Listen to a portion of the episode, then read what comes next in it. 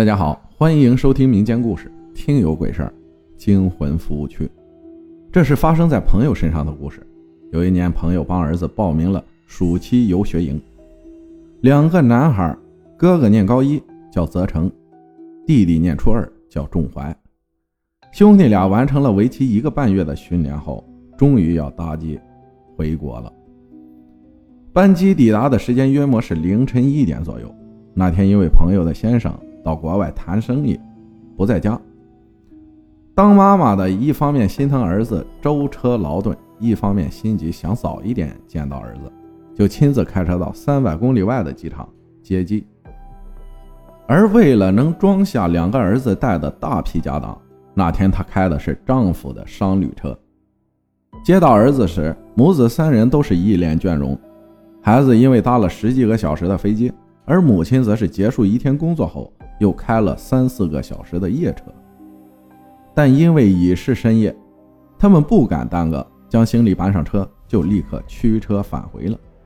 一上车，仲怀倒头就睡着了，泽成则担心母亲开夜车精神不好，一路陪着母亲说话，但看着母亲边开车边频频点头，心想母亲真的是累了，得让她睡一下。看着快到下个服务区了，就对妈妈说：“妈，我说的口好干啊，可以到下个服务区买水喝吗？”母亲答应了，随即把车子开进下服务区的匝道。这时天上开始下起毛毛细雨，可能是时间太晚的缘故，停车场上十分的冷清，除了他们之外，几乎没看到其他车辆，更看不到其他行人。泽成对母亲说。妈，你要不先睡一下，我去买水，顺便帮你买杯咖啡。说完就从后座跳下车了。因为商旅车的车身较高，这一动静就让车身晃动一下。朋友趴在方向盘上，迷迷糊糊的就睡着了。不知过了多久，他仿佛感觉到车身又晃动了一下，直觉是泽成回到了车上，但因为睡意未消，心想再睡一阵儿。但过了几秒，车子又如方才一样又震动了一下，接着又一下。恍惚间，似乎还听到孩子们嬉闹的声音。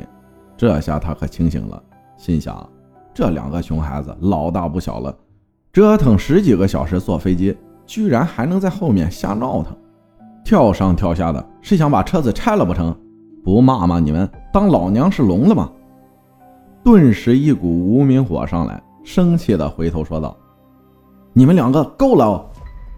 正想开骂，却看到黑暗的后座里，仲怀一个人缩在角落，脸色铁青，手上拿着发亮的手机，吞吞吐吐地说：“妈，妈，不，不是我。”这时候，一个人影匆匆忙忙地钻进车内，一样脸色铁青，不发一语。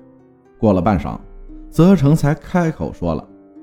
买了咖啡后，本想立刻回车上，但突然左眼一阵剧痛，经验告诉他是眼睛进了沙子。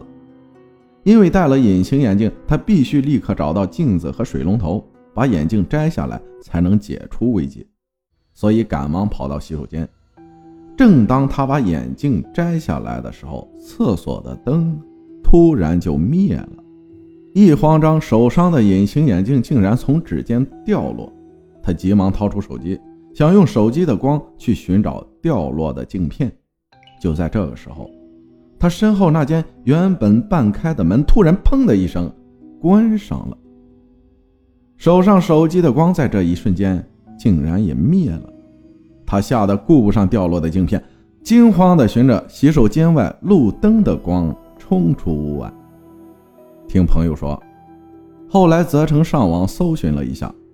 原来那天停的那个服务区后方是一个小山丘，这个小山丘是个很著名看夜景的景点。这个景点很偏僻，光害少，所以视野极好。而很偏僻的理由，是因为它的周围是一大片的坟地。感谢我听故我在分享的故事。大家在开车的时候，尤其是在高速公路上。遇没遇到过什么奇怪的事儿啊？感谢大家的收听，我是阿浩，咱们下期再见。